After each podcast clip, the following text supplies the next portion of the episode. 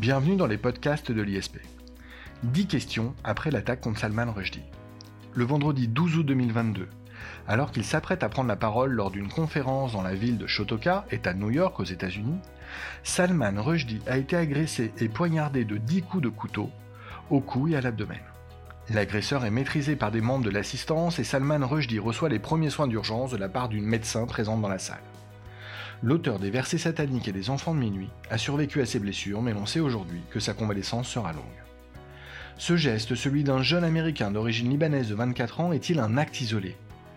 Ou s'inscrit-il dans une perspective plus large, voire le maintien d'une tension entre au moins deux mondes autour de la question de la liberté d'expression?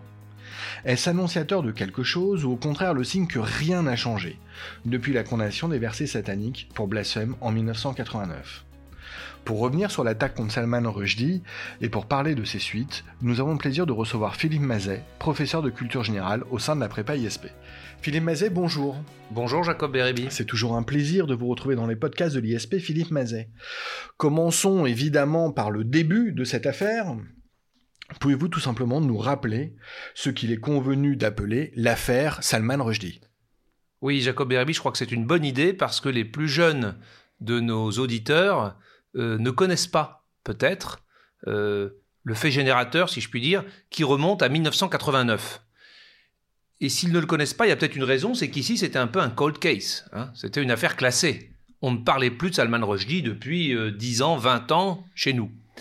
En 1989, donc Salman Rushdie, un écrivain britannique d'origine indienne, publie un ouvrage intitulé Les versets sataniques. Et cet ouvrage déclenche les foudres des musulmans à travers le monde et accompagnant ce mouvement, pas forcément à l'origine de ce mouvement, accompagnant ce mouvement, le régime iranien prend en 1989, donc la même année, une fatwa, c'est-à-dire une, condamnation formelle de Salman Rushdie pour cet ouvrage. C'est pas une condamnation de l'ouvrage, c'est une condamnation de la personne. Concrètement, euh, l'ayatollah Khomeini, donc le, le mollah hein, qui règne sur, euh, qui gouverne euh, l'Iran à cette époque, le fondateur de la République islamique d'Iran, mais a pris la tête de Salman Rushdie. Tout musulman qui tuera Salman Rushdie recevra 7500 euros et 25 000 euros si ce musulman est un Iranien. Voilà. Donc, la fatwa est lancée. Très vite, en face de la vague de protestation contre l'ouvrage et contre l'auteur dans le monde arabo-musulman, il va y avoir une vague de prise de position, de défense de Salman Rushdie dans les pays occidentaux. L'affaire va culminer et je dirais s'arrêter en 1993, si on peut dire, puisque culminé malheureusement en 1993, il va y avoir l'incident de Sivas. Il devait euh, en Turquie se tenir un festival littéraire auquel participait l'un des traducteurs simplement. Hein des euh, versets sataniques en turc. Les participants à ce festival résidaient dans un hôtel. Des manifestants sont arrivés dans cet hôtel, ont mis feu à l'hôtel. Bilan 37 morts. 37 morts. 1993, c'est aussi la même année qu'une déclaration conjointe euh, du ministre des Affaires étrangères britannique et iranien va en quelque sorte mettre fin d'un certain point de vue, à la phase aiguë de l'affaire Rushdie, puisque le ministre euh, iranien déclarera que il n'était plus nécessairement obligatoire de rechercher et d'exécuter Salman Rushdie. Donc pour nous, c'était terminé. Mais, mais, mais, même si, et puis c'était d'autant plus terminé, pardon, que nous avons eu chez nous, en France, autre chose, euh, l'affaire des caricatures de Mahomet, 2011 au Danemark, qui s'est traduite, on le sait, par euh, l'attentat de Charlie Hebdo en 2015. Même mécanique, on s'en prend à l'islam, fatwa, représailles. Et donc l'affaire Charlie Hebdo, jusqu'à Samuel Paty, hein, l'affaire des caricatures de Mahomet nous occupe beaucoup plus, et on regardait l'affaire Salman Rushdie comme un lointain ancêtre finalement. N'oublions pas quand même, et c'était là mon mais, que l'affaire que Salman Rushdie est resté quelque chose de vivant, aussi bien dans le monde chiite où régulièrement euh, sur les sites, dans la nébuleuse euh, du Hezbollah, euh, dans la nébuleuse iranienne, les versets sataniques et Salman Rushdie sont régulièrement, font l'objet, l'ouvrage fait l'objet d'autodafé, son nom, son effigie est régulièrement brûlé, il est régulièrement mis en cause, et il y a toujours des appels au meurtre, même s'il y a eu une atténuation de la, la fatwa, d'une part, Et puis dans le monde anglo-saxon, c'est un peu loin de nous, mais Salman Rushdie est une véritable icône.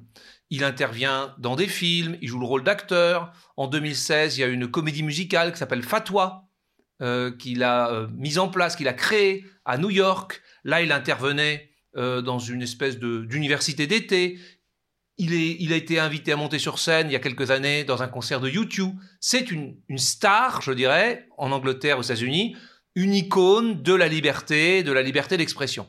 Voilà. Donc, il était encore vivant, et c'est aux États-Unis, par un citoyen américain, que le, meurtre s'est produit dans un pays où Salman Rushdie représente quelque chose. C'est un peu anecdotique, mais il a même, euh, par soutien, les, auteurs de Bridget Jones euh, l'ont fait intervenir dans leurs films, où il a eu des rôles secondaires, et ça a été le cas dans pas mal de grands films de grands réalisateurs, pour montrer le soutien Salman Rushdie. C'est une figure qui existait encore là-bas. Alors, une haine, une condamnation de plus de 30 ans. Euh, comment l'expliquer? Que contenaient les versets sataniques pour susciter eh bien, tout cela Philippe Mazet? Oui, alors là, vous avez raison, Jacob Bérébi, de revenir à l'ouvrage. On aurait peut-être dû commencer par là, d'ailleurs, parce que quand on entend les versets sataniques, on est un peu effrayé quand même. Hein. On se demande, mais qu'est-ce qu'il y a d'aussi terrible dans cet ouvrage? C'est un titre assez euh, édifiant.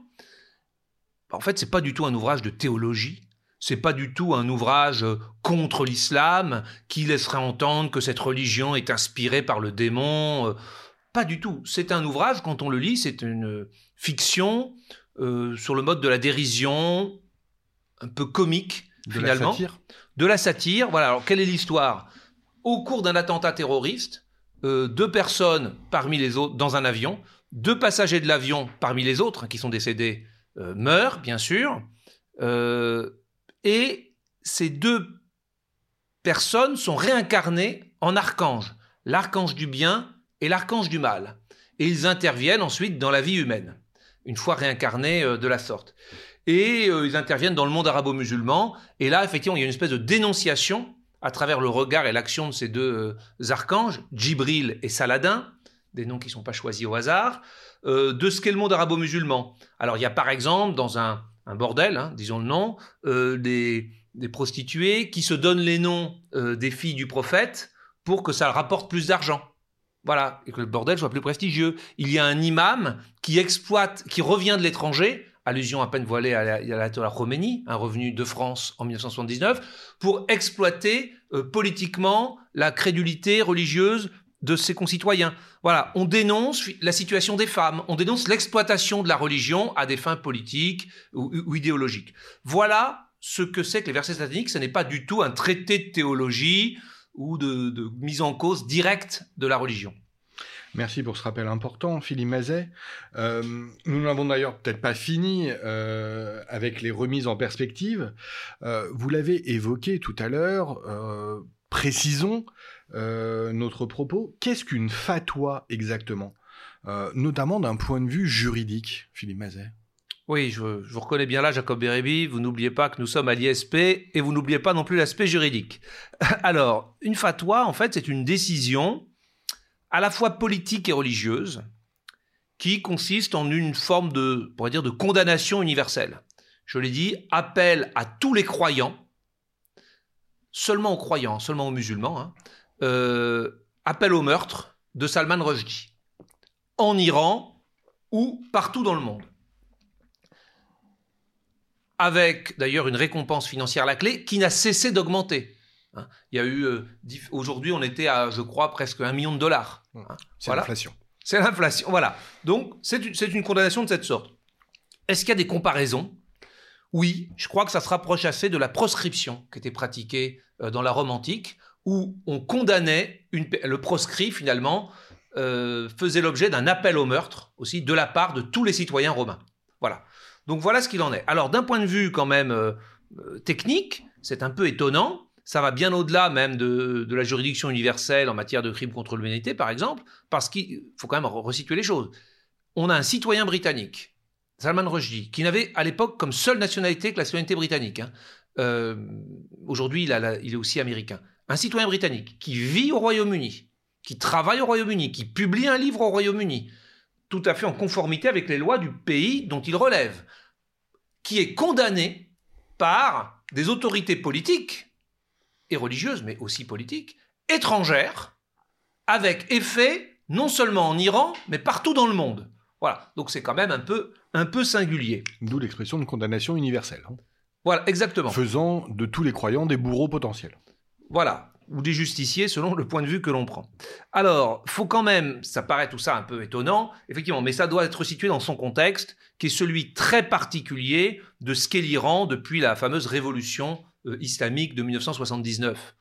Euh, faut juste rappeler que cette confusion entre le pouvoir politique et le pouvoir religieux, c'est ce qu'a apporté euh, de nouveau, en quelque sorte, le, régime iranien, qui avait disparu depuis très longtemps. Dans la tradition chiite, le successeur du prophète est Ali, Ali qui est le gendre de, Mahomet, qui va ensuite, auquel vont succéder ensuite des imams. Puis, au Xe siècle, le, arrivé au douzième imam, la dynastie s'arrête. C'est la thèse de l'occultation. Il n'y a plus d'imam, il disparaît. Mais il reviendra un jour. Ça rappelle évidemment ce que d'autres religions messianiques euh, euh, connaissent bien. À ce moment-là, privé d'imam et privé donc de ce titulaire du pouvoir à la fois politique et religieux, descendant direct du prophète, eh bien, le monde chiite va évoluer assez vite vers le quiétisme, c'est-à-dire finalement l'idée que dans l'attente, il y a une forme de, cette réunification du pouvoir à travers l'arrivée du, du 13e imam, eh bien, on distingue relativement le politique du religieux. On, en était là depuis mille ans. Et Khomeini, en revenant, dit certes, il ne prétend pas être euh, le 13e imam et il ne prétend pas euh, la fin de l'occultation. Mais il dit malgré tout, dans l'attente du retour du prochain imam, il estime qu'il est possible d'avoir une délégation qui permet de cumuler de nouveau le pouvoir politique et religieux dont la fatwa est une expression. On entend parfois dire, quand on voit cette affaire de Salman Rushdie, puis la fatwa contre Charlie Hebdo, mon Dieu, le monde arabo-musulman est resté au Moyen Âge. On sait parce qu'on a connu, notamment dans le monde chrétien, l'Inquisition ou, ou, tout un tas de choses finalement qui nous font penser à tout ça. Alors il y a deux, deux choses à corriger là-dedans. La première, c'est que c'est pas le monde arabo-musulman, c'est très centré sur la République islamique chiite d'Iran. Les euh, les Perses, les Iraniens n'étant pas arabes, rappelons-le au passage quand même. Et deuxièmement, c'est pas qu'ils sont restés au Moyen Âge, c'est qu'ils sont revenus très récemment, mille ans en arrière. C'est une régression incroyable. Voilà, ça mérite aussi d'être dit. D'accord, d'accord. Euh, merci Philippe Mazet. Euh, vous avez fourni des précisions très utiles. Néanmoins, vous ne semblez parler que de l'islam chiite. Euh, est-il le seul concerné? Plutôt oui. Je vais commencer par le oui. Cette confusion possible entre le religieux et le spirituel, entre le pouvoir religieux et le spirituel, est quand même une des marques, je dirais, du, chiisme. Et tout ça remonte aux origines, finalement, de la distinction entre l'islam sunnite et l'islam chiite, aux, aux, toutes premières origines, c'est-à-dire à la mort du prophète. Que se passe-t-il à la mort du prophète? Je dirais, il y a deux philosophies finalement qui s'affrontent hein, sur la question de savoir qui est le successeur de Mahomet. D'un côté, euh, les chiites, la majorité, et c'est encore la majorité d'ailleurs hein, des, musulmans, qui considèrent que euh, ben, Mahomet était inspiré par Dieu, et il faut bien sûr que son œuvre soit poursuivie par un homme euh, qui soit finalement un guide pour le peuple, et c'est Abou Bakr, le principal compagnon de route on va dire, de Mahomet, qui n'est pas de sa famille, mais qui est choisi parce que c'est celui, visiblement, qui est, le meilleur guide, je dirais, religieux. Point. On reste sur la notion d'un homme, d'un pasteur, pour continuer à, appeler les croyants au respect du Coran. De l'autre côté, on a une conception, je dirais, peut-être plus spirituelle, qui est de considérer que Mahomet est à la base d'une dynastie choisie par Dieu, d'une dynastie divine, et donc le chef, ça ne doit pas être Abou Bakr, ça doit être le gendre du prophète Ali, et que les successeurs, par le sang finalement de cette famille choisie par Dieu, ont un pouvoir spirituel particulier. Voilà. Alors ça paraît un peu abstrait. Pour celles et ceux d'entre vous, c'est peut-être plus proche de, beaucoup d'étudiants, qui ont un peu de fond de culture chrétienne, c'est très proche finalement, je dirais, de ce qui existe entre le catholicisme et le protestantisme chez les catholiques, euh, le pape est le successeur de Saint Pierre, d'un saint, et par la succession des papes, il a des pouvoirs spirituels, des pouvoirs sacramentels qui descendent jusqu'au prêtre euh, de, votre église de, quartier, qui a des pouvoirs magiques, des pouvoirs sacramentels qui viennent directement de Dieu. Ce n'est pas un homme comme les autres. Alors que chez les protestants, bah, il y a eu la rupture avec cette conception hein, euh, du, sacerdoce. Le pasteur, comme son nom l'indique, bah, c'est un sachant qui consacre sa vie, un homme qui essaye de guider les autres hommes dans la foi rien de plus. Et il n'y a donc que dans l'islam chiite, d'ailleurs, qui a une structure très comparable au Vatican, avec un chef, avec une centralisation, avec une organisation euh, telle que celle qui a été reprise par l'Iran contemporain. Donc, plutôt oui quand même, parce qu'on voit bien cette confusion très forte du, cette concentration de Plutôt oui à l'idée que c'est l'islam chiite qui est surtout concerné. Exactement. Maintenant, il est vrai que euh, il y, a eu, il y a toujours une rivalité. Une des clés pour comprendre cette histoire, c'est qu'il y a quand même une rivalité depuis les années 70 et surtout 80 entre l'Iran, enfin la fin 70, l'Iran chiite, l'Iran de la révolution islamique, et le monde sunnite pour être les défenseurs de la foi, les défenseurs de l'islam, parfois aussi pour être les promoteurs du terrorisme. Le, le colonel Kadhafi voulait devenir le défenseur des croyants et donc mener des actions terroristes, je dirais, en concurrence par rapport à l'Iran. Il y a toujours ça en toile de fond, et donc les sunnites, même s'ils n'ont pas la même centralisation, la même force que celle de pouvoir prendre des fatwas, etc., ont eux aussi, finalement, euh, que ce soit sur euh, Salman Rushdie, que ce soit sur l'affaire euh, des affaires suivantes, ont toujours poussé à des condamnations, etc., mais rien de tel que la force du chiisme. Alors, on comprend très bien donc euh, la situation vis-à-vis finalement de la condamnation de Salman Rushdie. Euh, vous avez fait un parallèle euh, tantôt, Philippe Mazet, et j'aimerais revenir dessus sur les suites et notamment vous avez évoqué Charlie Hebdo, et c'est là que je m'interroge.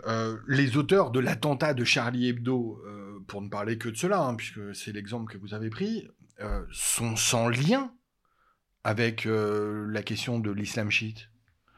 Donc, comment expliquer effectivement cette condamnation euh, et ces attentats contre Charlie Hebdo? C'est vrai, et même d'ailleurs euh, sur l'affaire Rushdie elle-même, l'attentat euh, de, l'hôtel Rivas en, 1993 en Turquie ne s'est pas fait en terre chiite. Hein, alors c'est de les sunnites sont plus nombreux à travers le monde. Les sunnites sont en concurrence avec la République, voilà, pour être les meilleurs défenseurs de la foi. Et c'est vrai qu'il y a eu, je dirais malheureusement, une espèce de contagion. Ils ne peuvent pas prendre de fatwa, ils n'ont pas cette force, mais il y a eu une contagion, même, je dirais, de, non seulement de, des différentes façons de défendre la foi, comme, euh, comme ils le disent, mais aussi une contagion presque de la logique de la fatwa.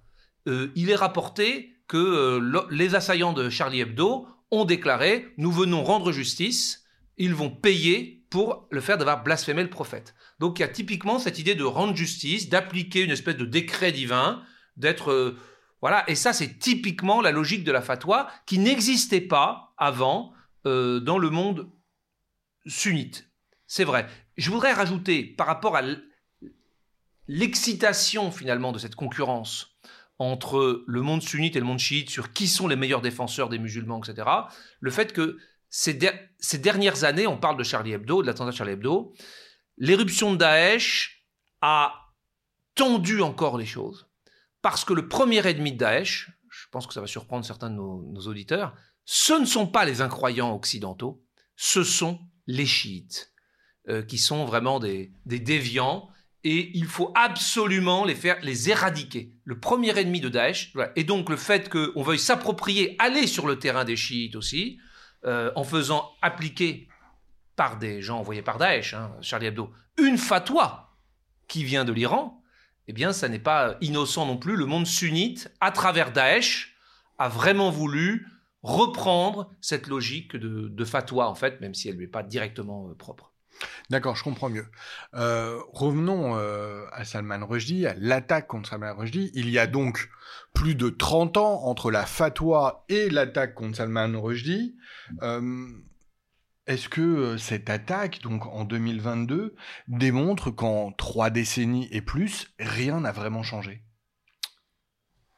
Est-ce que rien n'a changé? Bon, D'abord, on est consterné de voir effectivement que l'affaire Salman Rushdie est encore, pour certains, d'actualité, au point de passer à l'acte. Je crois que cette affaire montre que ce qui a beaucoup changé, ce sont les modes opératoires, finalement, euh, de ceux qui prétendent, euh, par la force, défendre euh, l'islam. On était, dans les années 80, dans le cadre d'actions centralisées, coordonnées, actionnées, soit par des États eux-mêmes, l'Iran, la Libye, soit par des organisations terroristes liées à des États. Hein. Euh, en 1989, dans le cadre de l'affaire Rushdie, juste après la fatwa, il y a quand même eu deux personnes qui ont été tuées à Bruxelles, le directeur du centre islamique et le directeur de la librairie du centre islamique, en lien, on le sait, direct avec des agents iraniens. Donc, il y avait quelque chose d'assez centralisé, d'assez organisé par des États ou des organisations terroristes. Assez centralisé. Ensuite, on a beaucoup entendu parler euh, dans les années 2015 euh, bah, du fameux loup solitaire. Sur des personnes comme ça, radicalisées, un peu, on ne sait pas trop comment, euh, qui, ou alors seraient partis se battre pour Daesh individuellement, qui revenant menaient des actions de façon très décentralisée. et puis même sans être parti, on peut penser aussi à, l'attentat de Nice et euh, à l'heure actuelle au procès de l'attentat de Nice. Voilà, ou, au père de cet élève là, qui, euh, qui, a excité finalement euh, l'assassin de Samuel Paty. Donc aussi bien le, commanditaire que l'exécutant.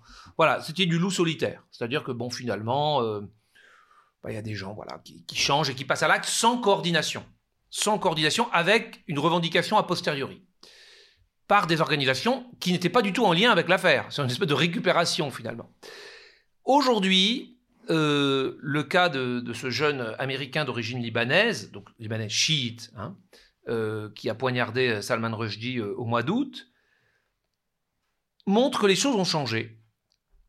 On est entré dans ce que Gilles Kepel appelait déjà depuis trois ou quatre ans l'islamisme, le djihadisme pardon d'atmosphère. C'est-à-dire que on a un peu partout des personnes qui n'appartiennent pas à un réseau, à une organisation, n'ont pas de contact avec des agents euh, iraniens ou autres, hein, ou, Daesh, mais qui consultent en permanence des sites, des forums, etc., de type islamiste, et qui passent à l'acte par eux-mêmes. Donc on pourrait dire, ben, c'est la définition du loup solitaire. Sauf que ces sites sont organisés financés à grand renfort de moyens par des États ou des organisations terroristes, avec des appels à l'action, des appels à l'attentat, des appels au meurtre, dans l'espoir que ça suscite des vocations. Donc il y a une stratégie forte d'États ou d'organisations terroristes pour créer une atmosphère djihadiste en espérant que des personnes s'en saisiront. Ils sont donc pas complètement si solitaires que ça. Et ça, ça crée un risque euh, beaucoup plus imprévisible, beaucoup plus permanent euh, et qui est vraiment partout. Alors, je parle, juste, on est, nous sommes euh, début septembre 2022, sous réserve de l'enquête, parce qu'il semblerait, dans les derniers développements de l'enquête, qu'on s'interroge beaucoup sur la manière dont ce jeune américain d'origine libanaise, ayant des soucis financiers importants, a pu se procurer un faux permis de conduire, je dirais de bonne qualité, hein, qu'il a utilisé, voilà, euh, quelques mois avant l'attentat. Qui lui a fourni, qui lui a payé ce permis de conduire, qui en plus était un faux nom, le nom, euh, le prénom et le nom de famille de, de dirigeant chiite, donc une espèce de, clin d'œil si on peut dire. Voilà. Est-ce que derrière il n'y a pas quand même des moyens qui sont pas simplement les siens? Mais pour l'instant, on est plutôt dans cette idée de, ce changement. Donc pour répondre à cette question, ce changement qui s'appelle le djihadisme d'atmosphère, qui fait que la menace est peut-être plus forte qu'avant. C'est très intéressant, euh, Philippe Mazet, sur euh, les, mutations et les évolutions du terrorisme. Hein. Euh, terrorisme d'État, terrorisme de réseau, référence et utilisation de loups solitaires et maintenant le terrorisme d'atmosphère, pour reprendre l'expression que vous avez citée, celle de Keppel. mais revenons davantage maintenant sur le fond, revenons à Salman Rushdie. quel est euh, le message principal que Rushdie a versé euh, au débat d'idées sur la religion? Euh, Vous l'avez dit, c'est pas un ouvrage de théologie, les versets sataniques. Salman Rushdie a-t-il véritablement apporté à la question religieuse et au débat sur les religions ou, ou faut-il au contraire remettre les choses encore une fois en perspective? Alors, ce que vous dites là, effectivement, on n'est plus sur l'auteur, et en culture générale, il est important de s'interroger sur l'œuvre, l'auteur, les idées de, ce personnage. Salman Rushdie n'est pas du tout un idéologue, effectivement, ni un théologien, ni un philosophe euh, au sens traditionnel, au sens technique du terme. C'est d'abord un romancier. Et son principal roman, qui a d'ailleurs fait l'objet d'un film euh, qui a été primé, le principal roman qu'il a fait connaître, son premier grand roman, s'appelle Les Enfants de minuit, c'est un roman sur la génération de l'indépendance indienne. c'est un roman formidable d'ailleurs. Hein, voilà, moi j'ai beaucoup aimé. Puisque l'indépendance indienne a été le, 15 août 1947 euh, à minuit. Et lui-même est né cette année-là. C'est une saga qui s'étale, euh, si ma mémoire est bonne, sur euh, une trentaine d'années, ou en tout cas une vingtaine d'années. Et, sur l'Inde, la naissance finalement de l'Inde indépendante, on va dire, et contemporaine. Alors c'est vrai qu'il y fait l'apologie de la tolérance de la société indienne, multiculturelle, multireligieuse, etc. Mais voilà, on ne peut pas dire que euh, ce soit un spécialiste de la critique religieuse, ni de la religion. Dans les versets sataniques, Rushdie se moque, sous forme de la satire, euh, de l'islam déjà, et surtout, surtout de son utilisation, de son exploitation contemporaine euh, dans le monde d'aujourd'hui, notamment par la République islamique d'Iran.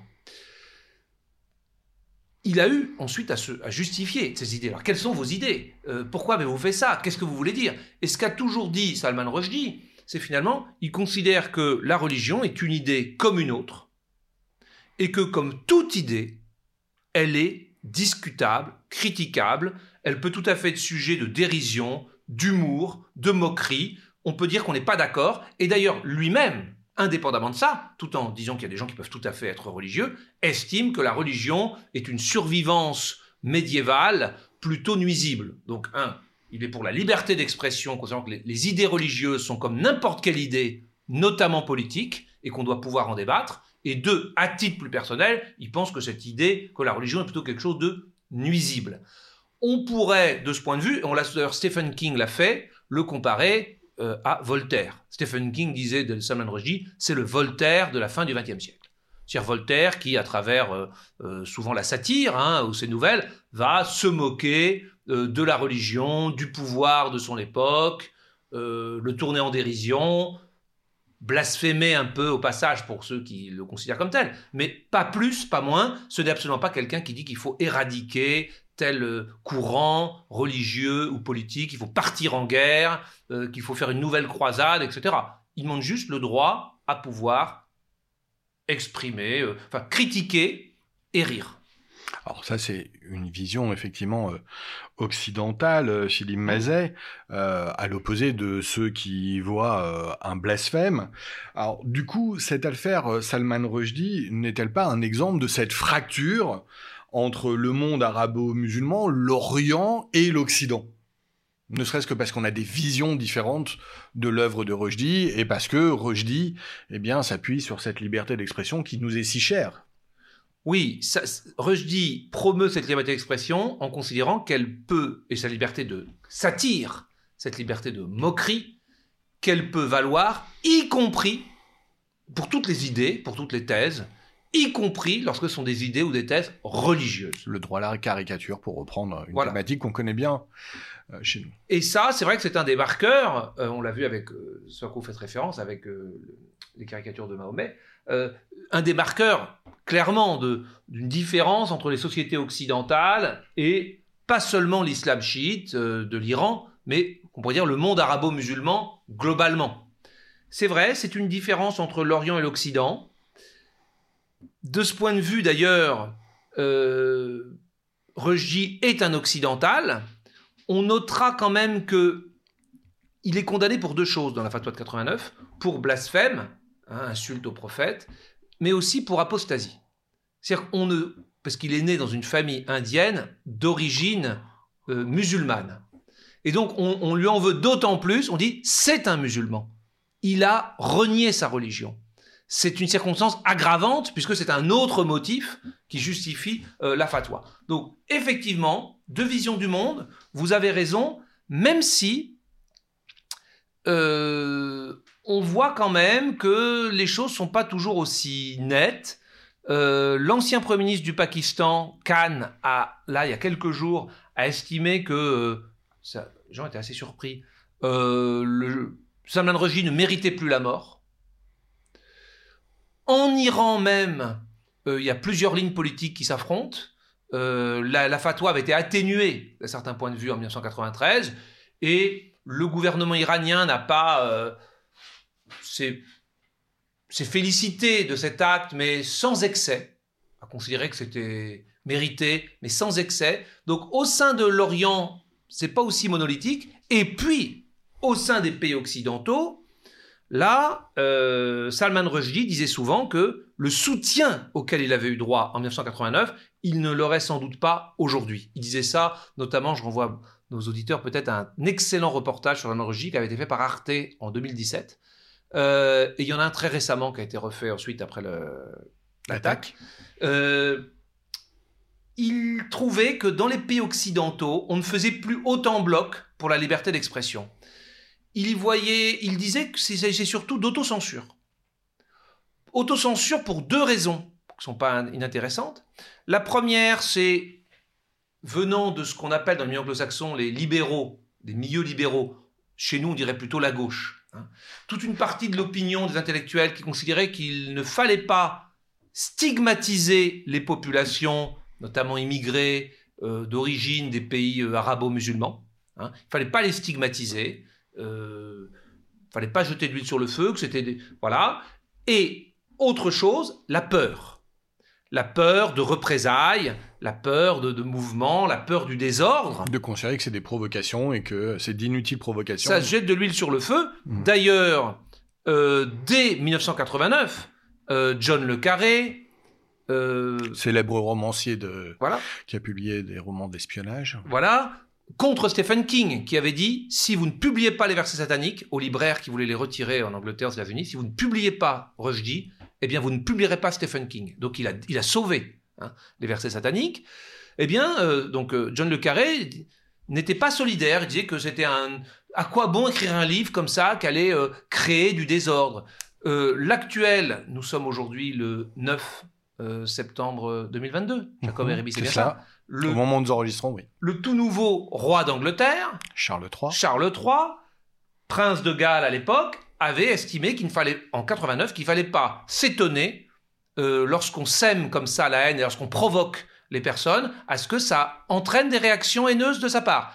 La reine d'Angleterre, euh, paix à son âme, euh, s'était opposée à son fils et avait anobli même euh, Salman Rushdie pour service rendu à la littérature en montrant son désaccord. Mais donc déjà à l'époque, il y avait eu des, choses. Donc aujourd'hui, et on parlait de la peur, la peur du désordre, la peur de réaction, en disant ne jetons pas d'huile sur le feu s'il vous plaît, et on s'auto-censure. Ça peut être la peur pour soi, la peur de se faire décapiter, hein, comme Samuel Paty, ou la peur pour la société en général. Je rappelle que le 25 novembre 2018, la Cour européenne des droits de l'homme, dans une affaire autrichienne, a considéré que chaque État devait fixer euh, le cadre de la liberté d'expression et qu'une des limites possibles pouvait être la paix religieuse. En Autriche, les caricatures de Mahomet sont considérées comme un délit de Mahomet ou d'autres. Voilà. Et, donc ça veut dire qu'il y a. Alors, et ça, euh, Salman Rushdie avait dit mais c'est très grave. En fait, on a peur qu'il y ait le désordre, on a peur de représailles. Donc, est-ce que l'Occident est aussi uni aujourd'hui euh, derrière une liberté d'expression inconditionnelle, c'est pas certain. Je terminerai, excusez-moi, par une polémique très récente. Euh, le directeur de Charlie Hebdo, là, il y a quelques jours, hein, euh, le 1er septembre, euh, a critiqué certains commentaires suite à l'attentat. Suite à l'attentat du mois d'août, plusieurs auteurs, en France, en Angleterre, en Amérique, en Europe en général, ont dit quand même, qu'est-ce que c'est affreux ce qui est arrivé à Salman Rushdie? Son livre ne méritait vraiment pas ça, ne méritait pas une fatwa. Lisez les versets sataniques, vous verrez que c'est pas euh, haineux et ça ne méritait pas une fatwa. Et il s'est insurgé en disant comment ça? Ça voudrait dire que certains ouvrages mériteraient une fatwa? Que si je dis frontalement des horreurs, si je puis dire, ou des, oppositions frontales contre Mahomet et les musulmans, alors je mérite d'être condamné à mort? Donc on sent bien qu'en Occident, l'idée selon laquelle, de façon inconditionnelle, rien, aucune critique d'idée ne justifie ce genre de, condamnation, cette idée est un peu ébranlée. Et Salman Rushdie le disait lui-même. Je ne serais pas traité aujourd'hui comme je l'étais à l'époque. Ça, laisse, entendre, euh, je parle sous votre contrôle, mais ce que vous, ce que vous nous dites, Philippe Mazet, c'est que finalement, la défense de la liberté d'expression euh, est à géométrie variable, y compris en Occident, qu'elle n'est plus ce qu'elle était. Euh, que malgré euh, les attentats de Charlie Hebdo, l'immense élan qui a suivi pro-liberté d'expression, euh, on retrouve ce genre de propos qui viserait à éventuellement légitimer euh, eh bien la critique euh, de, de la liberté d'expression au regard de l'atteinte et de la gravité de l'atteinte dont on ne saurait d'ailleurs pas qui à la mesure à l'égard effectivement de la religion ou autre d'ailleurs. Oui, effectivement. Et d'ailleurs, l'affaire de Charlie Hebdo, que vous évoquez à juste titre, parce que notre affaire Rushdie, je dirais, nous en France, qui nous touche le plus, c'est celle des caricatures et de Charlie Hebdo, bah, a montré quand même une inflexion. C'est-à-dire que d'un côté, il y a eu le fameux esprit du 11 janvier 2016, tout le monde était... Euh, je suis Charlie. Voilà, je suis Charlie, tout le monde faisait bloc, mais de l'autre, que ce soit dans l'éducation nationale ou ailleurs, ou dans les médias, on sait qu'il y a quand même une certaine peur euh, qui s'empare. Euh, de ceux qui pourraient avoir tenir des propos euh, critiques, euh, humoristiques, on n'ose même plus. Je pense que c'est même plus envisagé. Euh, qui viserait les musulmans. Il y a une espèce de, difficulté, de risque. regardez ce qui est arrivé à Samuel Paty. Hein. Et donc, c'est pas faux. D'autant plus que, à la faveur de certaines idées nouvelles apportées au débat, euh, qui ont pris plus d'ampleur, comme on va dire les idées indigénistes notamment, mmh. eh bien, oui. on a opéré la fusion entre les deux motifs d'autocensure dont je vous parlais tout à l'heure. Le motif de n'ostracisons pas, ne stigmatisons pas des populations, ces populations-là, d'une part, droit de l'homme, tolérance finalement, antiraciste, et de l'autre côté, ne parlons pas de ça parce que ça va nous attirer des ennuis à titre individuel et à titre collectif, ça va mettre le désordre, il faut préserver la paix. Ces deux idées ont fusionné à travers la pensée indigéniste avec le raisonnement suivant. Si des populations d'origine immigrée dans nos sociétés ou des pays du Sud, euh, lorsqu'elles sont dans leur propre pays, ont déjà des motifs d'être en colère, contre l'Occident qui les a colonisés, spoliés, dominés, humiliés pendant des siècles, elles ont déjà des motifs de colère légitimes. Donc le fait d'en rajouter, eh bien d'abord ça serait totalement immoral parce qu'on on a déjà une dette vis-à-vis d'eux. Il faut plutôt faire preuve de repentance que de continuer à les agresser, déjà. Et deuxièmement, ça entraînerait une colère et des réactions qui seraient légitimes parce que trop c'est trop pour eux. donc tout ça aujourd'hui, ce sont des idées qui sont quand même dans la société. Alors, Philippe Mazet, on arrive au terme de ce podcast. Une dernière question, si vous le permettez. Puis, de toute façon, c'est la dixième. je vous, allais, je ah vous bah avais promis qu'il y en aurait dix. Euh, je n'oublie pas, Philippe Mazet, que euh, vous êtes notre professeur principal de culture générale au sein de la prépa ISP. Euh, Comment, euh, selon vous, doit-on situer cette affaire euh, dans la perspective, euh, dans la perspective, pardon, du choc des, civilisations de Huntington? Excusez-moi, je reviens juste un tout petit point. Allez-y, allez-y, allez-y. Sur la question précédente, si j'ai pas employé le terme d'islamo-gauchisme, c'est à dessein. Je pense que c'est un terme très polémique et que, notamment pour les étudiants qui nous écoutent, on peut s'en dispenser dans des travaux de culture générale. Voilà, même si on ça, oui, ça, rejoint le, questionnement, alors peut-être pas sur le choc des civilisations, mais sur effectivement comment exploiter euh, l'affaire dans une copie euh, de culture générale, et puis sur l'islamo-gauchisme, vous avez raison. De toute façon, si tant est que le terme n'était pas polémique à l'origine, il est utilisé que pour la polémique, donc on évite. Voilà, alors effectivement, euh, culture générale, cette affaire, tout de suite, Samuel Huntington, le choc des civilisations. Ça, c'est clair. C'est clair, mais précisément, heureusement, d'ailleurs, on a une thèse et une antithèse. Je crois qu'on aime ça quand on est étudiant.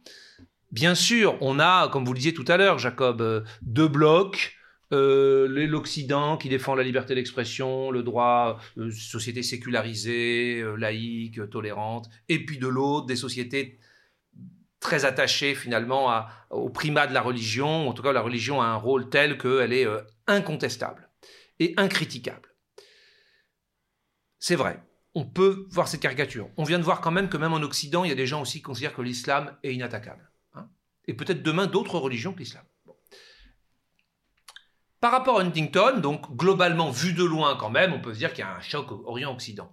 Oui, mais la thèse d'Huntington a longtemps été travestie, les étudiants le savent bien, on en a fait un va-t-en-guerre euh, pour des nouvelles croisades, alors que c'est pas du tout un va-t-en-guerre, c'est quelqu'un qui veut la paix.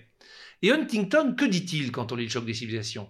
Il dit les, les conflits de l'avenir ne seront plus des conflits territoriaux, principalement, ne seront plus principalement des conflits idéologiques. Ce seront des conflits de systèmes culturels, de systèmes de valeurs.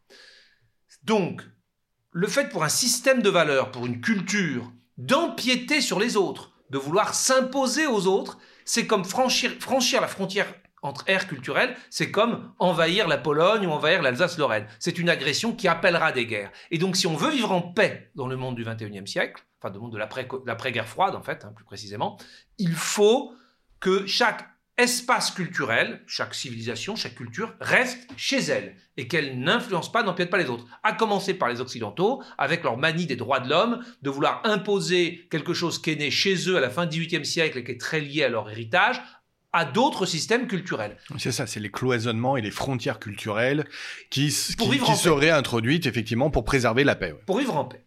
Bon, alors ça, Huntington nous promet la paix à ce prix-là. Ce qui déjà, quand même, juste pour nos, étudiants, je pense toujours à eux, euh, quand on veut passer euh, les grands concours euh, de la fonction publique française, le fait que la France, l'Europe et les, et les, juridictions de partout aient à renoncer à l'universalisme des droits de l'homme, déjà, on n'est pas forcément d'accord, nous, avec Huntington. Mais on peut le suivre, c'est pas inintéressant quand même pour le reste. Sauf que là, qu'est-ce qu'on voit? Ben, Malheureusement, Huntington nous aide pas beaucoup dans cette affaire. Alors, c'est vrai qu'il est aussi mis en cause par l'invasion de l'Ukraine. Il nous a dit qu'il n'y aurait plus de guerre territoriale. Bon, voilà. Mais là, concrètement, il s'agit, je le répète, d'un écrivain britannique qui écrit au Royaume-Uni en langue anglaise, qui publie là-bas à destination d'un public essentiellement euh, occidental, si on était dans Huntington, je veux dire, ça reste dans la bulle occidentale, euh, voltairienne, avec la liberté d'expression, etc. Les Iraniens, de leur côté, ils font leur euh, révolution islamique. Chacun est chez soi et ça ne crée pas de conflit. Or, on voit bien qu'à l'heure de la mondialisation, de, de la porosité des échanges d'informations, on a beau publier en Occident, en anglais pour les Occidentaux, quand ça arrive aux oreilles des gens qui sont dans une autre civilisation, au sens d'une autre ère culturelle, ils réagissent et ça crée des, tremblements. Les caricatures de Mahomet, c'était dans un journal danois. Pour les lecteurs danois d'un journal danois. Il n'y avait aucune prétention à vouloir euh, mettre ça dans des bombardiers et à les tracter sur les pays arabo-musulmans pour que les gens voient ça. Ben, on voit que les frontières, malheureusement, M. Huntington, ne sont pas étanches. Et euh, même si on vit selon nos valeurs chez nous, ça ne nous prévient pas, ça ne nous protège pas de la violence et de la guerre déclarée par d'autres ailleurs. Donc le choc des civilisations est quand même un peu écorné par cette affaire. Philippe Mazet, merci. Euh, on, terminera ce podcast simplement en relevant donc euh, euh, au travers de cette actualité que tout le monde a, au moins perçu l'attaque contre Salman Rushdie, on retrouve effectivement eh bien des réflexions à la fois sur les évidentes 50 dernières années et la liberté d'expression, mais aussi des racines de cette affaire bien plus ancienne. Merci donc pour eh bien tous ces tous ces enseignements, Philippe Mazet, vous êtes toujours le bienvenu au sein des podcasts de l'ISP. Merci Jacob Beribi. Merci, au revoir à tous.